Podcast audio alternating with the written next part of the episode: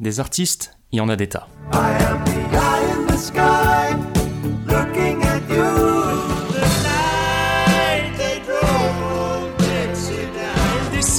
de la montagne sur un chariot chargé de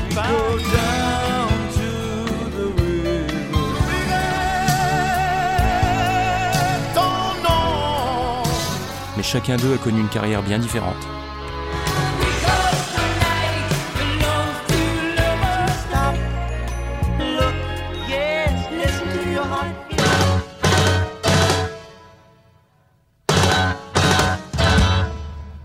Il est peut-être temps d'en reparler un peu.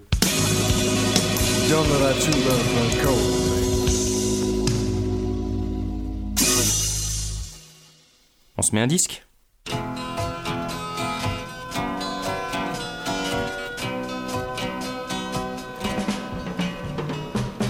Three o'clock, the rain has stopped.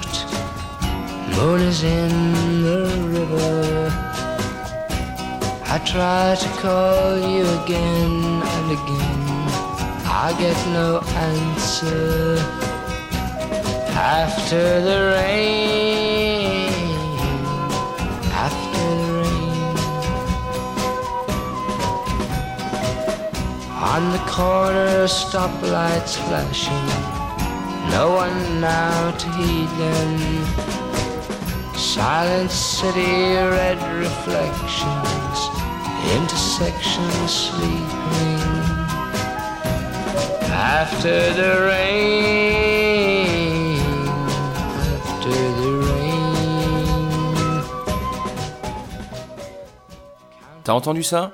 Ça, c'est David Hemmings qui chante After the Rain, une chanson qu'on trouve sur son album sorti en 1967, Happens. Merry-go-round, broken, shut down, wooden horses weeping. After the rain, after the rain, evening thunder has folded under the restless wheels that turn the time.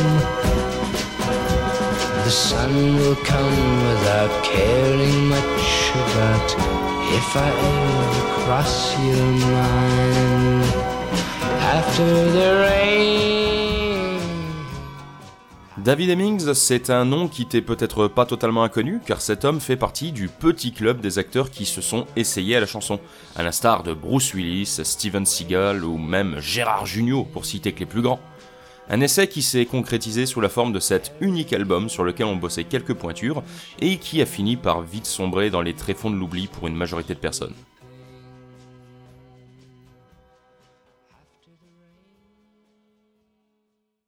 David Hemmings est né le 18 novembre 1941 à Guildford en Angleterre.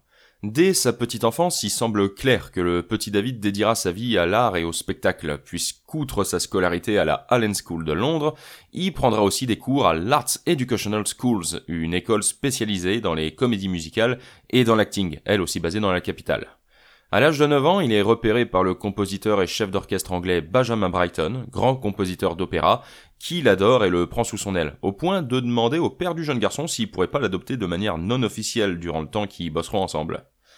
Alors qu'il a 12 ans, Brighton lui confie l'un des rôles principaux, celui de Miles, pour la première le 14 septembre 54 de son nouvel opéra The Turn of a Screw, tiré de la nouvelle Le Tour d'écrou d'Henry James. Un rôle de soprano qui lui permet de briller et qui va continuer de tenir sur scène pendant les années qui vont suivre, jusqu'au jour où il va muer. Un événement naturel qui va provoquer la colère de Brighton et pousser le compositeur à virer Hemmings et à rompre toute relation avec lui. L'adolescent conçoit une légère déception et fait après ça un court passage à l'Epsom School of Art dans laquelle il étudie la peinture et à tout juste 15 ans il organise sa première exposition. En parallèle, il fréquente les clubs folk londoniens et trouve le courage de remonter sur scène, d'abord comme chanteur folk, puis dans des pièces de théâtre. Il commence aussi à faire des apparitions dans des films comme Kazakh Arc-en-Ciel de Basil Durden ou Sainte Jeanne d'Otto Preminger. Mais en réaction au rôle peu intéressant qu'on lui propose, il décide de s'éloigner du cinéma pour un temps et part travailler dans divers endroits d'Europe. Il sera portraitiste en France, musicien en Autriche et sauveteur de montagne en Angleterre, avant de recommencer à tourner dans des films qui n'ont pas forcément tous marqué les esprits, comme The Earth Within et No Trees in the Street. Au début des années 60, ses rôles se font un peu plus conséquents et se retrouve à jouer dans Live It Up en 63, un film dans lequel il monte un groupe avec des amis, dont l'un d'eux est le guitariste Steve Marriott, qui créera plus tard les groupes Small Faces et Humble Pie, tandis que Gene Vincent participe à la musique du long métrage.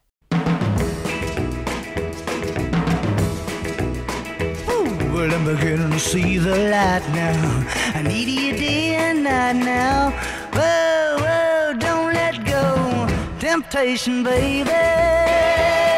Wanna see you strutting by. You're making me feel so good now. Whoa, whoa, I love you so. Temptation, baby. Now don't you think you've got me on? Le temps passe et en 66, il est repéré par le réalisateur italien Michelangelo Antonioni, qui lui donne le premier rôle de son prochain film, Blow Up un long métrage qui fait scandale en Grande-Bretagne mais acclamé par la critique et qui remporte la Palme d'Or, permettant à Hemmings de se faire une belle réputation, d'accéder au rang de star internationale et de devenir l'un des acteurs anglais les plus en vue des années 60. Il part alors aux États-Unis pour tourner une comédie musicale Camelot et devient un ami proche de Dennis Hopper en plus de rencontrer l'actrice Gail Unicut avec qui il se marie et dont il divorcera en 75.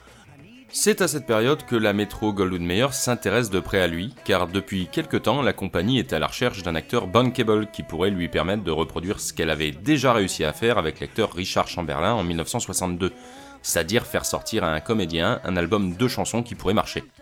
MGM, sans doute conscient que le passé de chanteur d'opéra de David Hemmings serait un atout précieux, propose donc le projet à l'acteur qui accepte. Seulement, Hemmings a un planning serré et doit tourner dans un futur proche le film La charge de la brigade légère.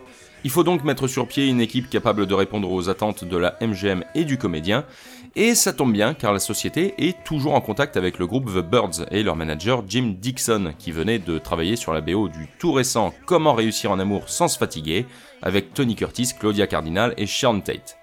La MGM appelle donc Dixon qui accepte de tenir le poste de producteur et qui emmène avec lui plusieurs membres des Birds.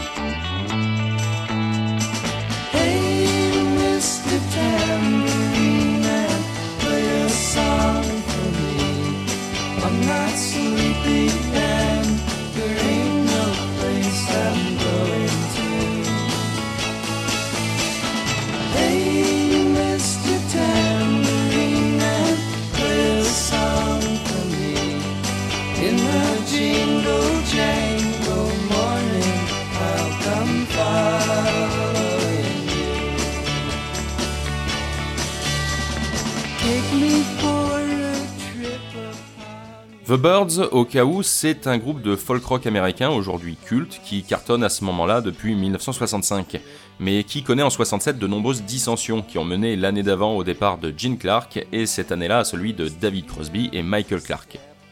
L'équipe réunie entame donc les sessions d'enregistrement le 17 avril et celles-ci se font très rapidement, compte tenu des délais extrêmement courts. Au final, l'album sort en septembre 67 sans connaître le succès, échouant à entrer dans le Billboard 200, et même le single qui en est tiré, Backstreet Mirror, ne parvient pas à atteindre le top 100.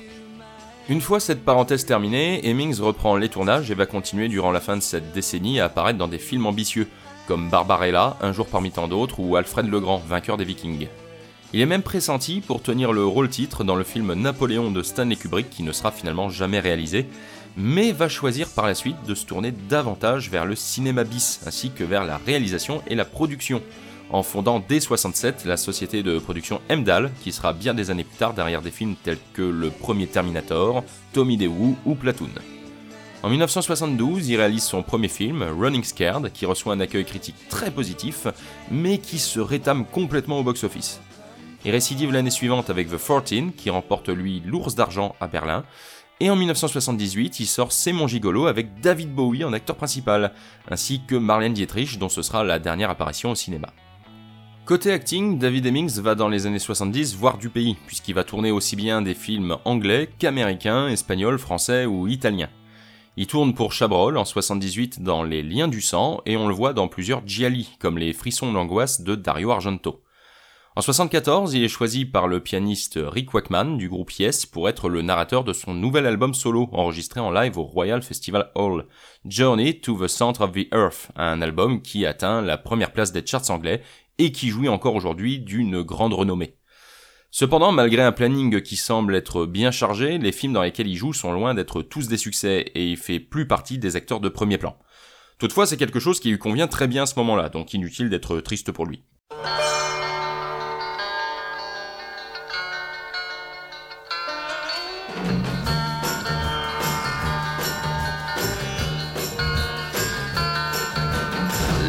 Elizabeth stole a stallion, stolen from the misty mountains, and they chased him and they caught him, and in iron chains they bound him.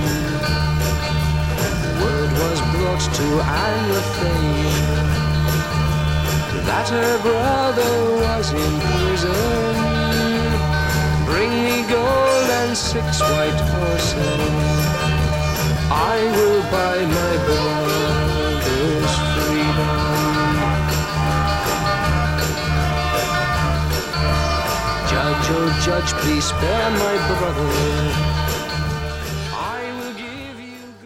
Les années 80 le voient disparaître progressivement des écrans, n'apparaissant plus que sporadiquement dans des séries télé comme Supercopter, Magnum, Arabesque ou L'Agence Tourisque, des séries sur lesquelles il est parfois également réalisateur, puisqu'il est derrière 9 épisodes de l'agence Tourisque et 3 épisodes de Code Quantum par exemple. Une situation qui va perdurer dans les années 90, période durant laquelle la caméra n'est plus qu'une activité secondaire et où il continue à peindre. On le voit en 91 dans un épisode des Contes de la Crypte et dans une poignée de séries méconnues avant qu'il ne décide à la fin de la décennie d'opérer un comeback dans des grosses productions. Ainsi, Ridley Scott le choisit pour interpréter le rôle de Cassius dans Gladiator qui sort en 2000 et il va par la suite apparaître dans Spy Game de Tony Scott, Equilibrium de Kurt Wimmer, Gangs of New York de Scorsese et dans la Ligue des Gentlemen Extraordinaires en 2003 qui, même s'il a été descendu en flèche par tout le monde, a tout de même été le dernier film live d'une autre grande figure du cinéma, Sean Connery. Un retour au cinéma qui ne durera malheureusement pas, puisque le 3 décembre 2003, alors qu'il se trouvait en Roumanie pour le tournage d'un film d'horreur du nom de Blessed avec Evergram, David Hemmings est victime d'une crise cardiaque qui l'emporte à l'âge de 62 ans. Il laisse derrière lui six enfants, ainsi qu'une filmographie peu banale, faite de films qui auront marqué leur époque, ainsi que cet unique album, témoignage de sa célébrité alors au firmament et sur lequel on peut entendre cette superbe reprise du hit de Tim Hardin, Reason to Believe.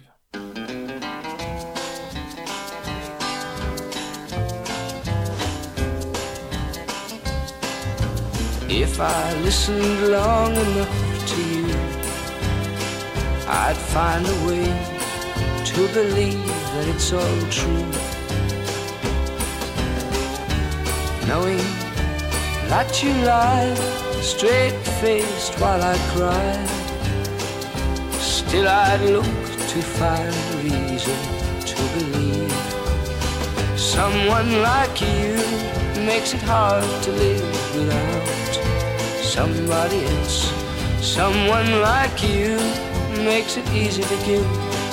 Never think of myself. If I gave you time to change my mind, I'd find a way to leave the past behind. Knowing that you lied straight faced while I cried still I'd look to find a reason to believe.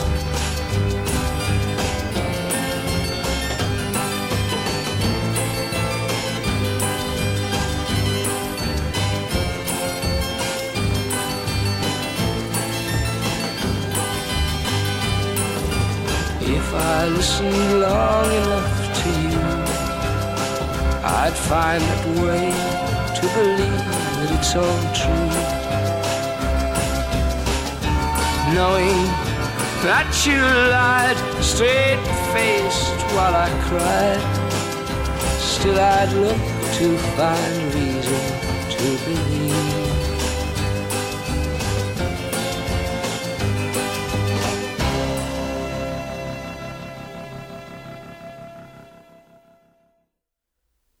Jim Dixon étant à la production, c'est lui qui est à l'origine de la direction folk rock de l'album, avec l'accord bien entendu de David Hemmings, à l'aise dans cet exercice du fait de son passé de chanteur folk, justement. Un élément qui a achevé de convaincre la MGM qu'il s'agissait de la meilleure voie à suivre. Pour jouer sur l'album et accompagner Hemmings, Dixon engage bien vite, en plus des Birds Roger McGuinn et Chris Hillman, respectivement à la guitare et à la basse, le batteur de jazz Ed Tickpen et le jazzman de légende James Bond Jr. Non, je déconne pas, c'est pas une vanne, il s'appelle vraiment comme ça, il est mort en 2012 et jouait de la contrebasse. Bref, tout ce petit monde se rencontre le 17 avril 1967, jour de la première session d'enregistrement, et il passe plusieurs heures à improviser des morceaux.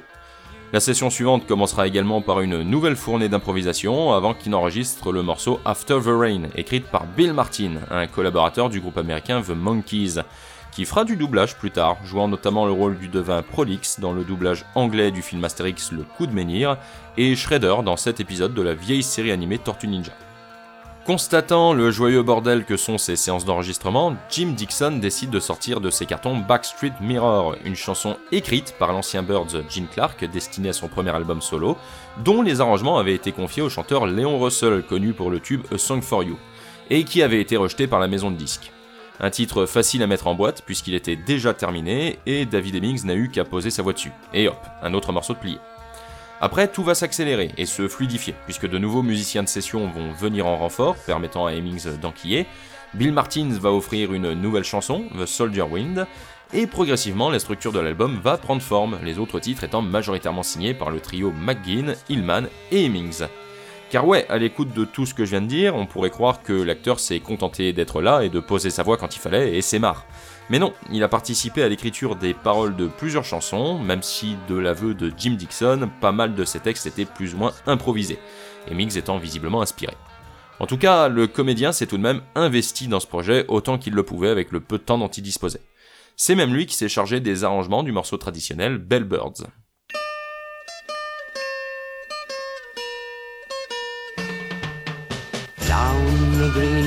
Valley beneath the blue sky. They followed the river with clear lover's eye. The birds would be singing and laughing, they'd say, Ring your bells, bellbirds, till our wedding day. Quiet was the valley, grey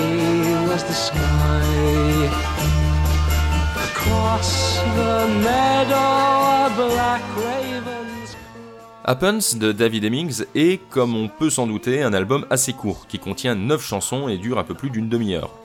Ce qui frappe d'emblée, à la première écoute, c'est la direction musicale. On est dans les années 60, ça fait aucun doute, et dans la branche la plus hippie et psychédélique de la décennie, ce qui nous donne une sorte de folk jazz un peu défoncé qui mêle plusieurs influences. La reprise de Reason to Believe par exemple, qui est peut-être bien la meilleure version que j'ai entendue de la chanson d'ailleurs, donne à entendre des arrangements de folk plutôt classiques, auxquels ont été adjoints un tambourin dont les clochettes apportent une petite touche pas dégueu, et un son de clavecin qui ajoute un côté classique.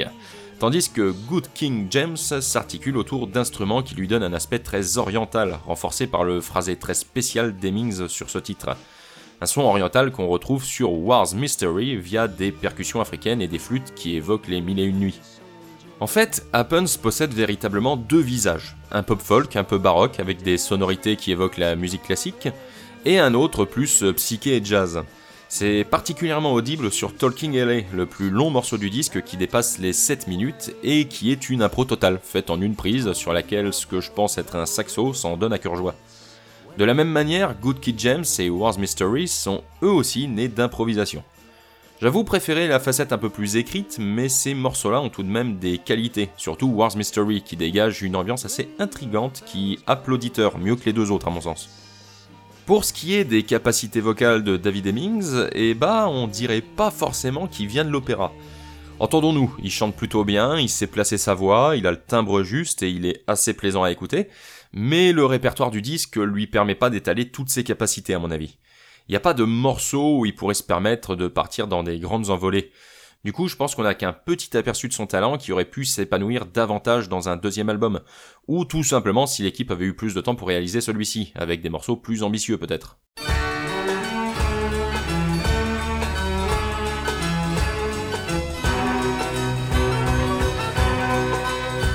Oh yes, it's a crime, there's too little time left to be. And when nothing remains, there'll be no one to tell you. That's too bad.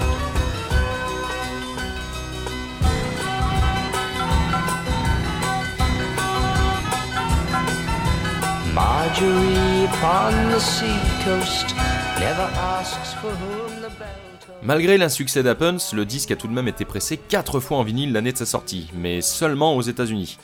Après ça, on n'en a plus entendu parler pendant près de 40 ans, jusqu'à ce qu'il soit réédité en CD par le label Revola en 2004.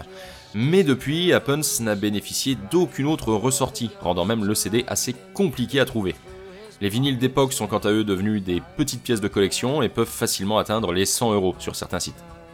David Hemmings regardera plus tard cet essai discographique avec une certaine tendresse teintée d'amusement, qualifiant le résultat de pas si mal, mais ne retentera jamais l'expérience. De son côté, Jim Dixon a regretté de ne pas avoir eu plus de temps pour peaufiner le tout, alors qu'il était assez excité à l'idée de travailler avec un chanteur d'opéra. Pour autant, lui aussi dira plutôt bien apprécier l'album tel qu'il est. Pour ma part, c'est un disque que je trouve assez intéressant et que j'aime bien, même si j'adhère pas entièrement à tout ce qu'il propose, notamment les morceaux les plus improvisés. Mais l'alliance des Birds et de l'acteur anglais a tout de même donné un résultat sympathique qui convient, je pense, de ne pas laisser tomber dans l'oubli. Ne serait-ce que pour l'ambiance qui s'en dégage et pour pouvoir savourer des petites perles méconnues comme la reprise de Reason to Believe et Backstreet Mirror. Bon, c'est pas tout ça, mais bah moi je vais y aller. J'en profite pour te souhaiter une bonne année, et moi je vais tenter d'aller brûler les calories que j'ai accumulées avec les fêtes. Je te laisse avec le single tiré de l'album, le très joli Backstreet Mirror, originellement écrit par Jen Clark.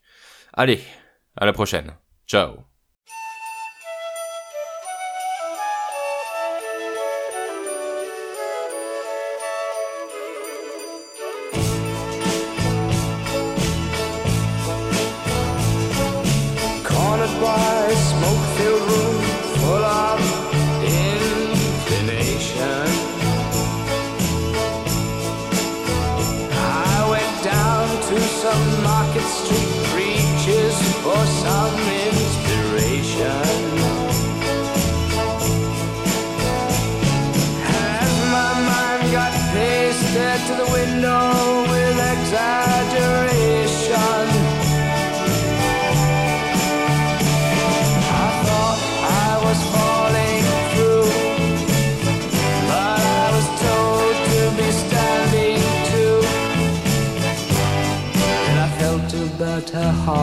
It would be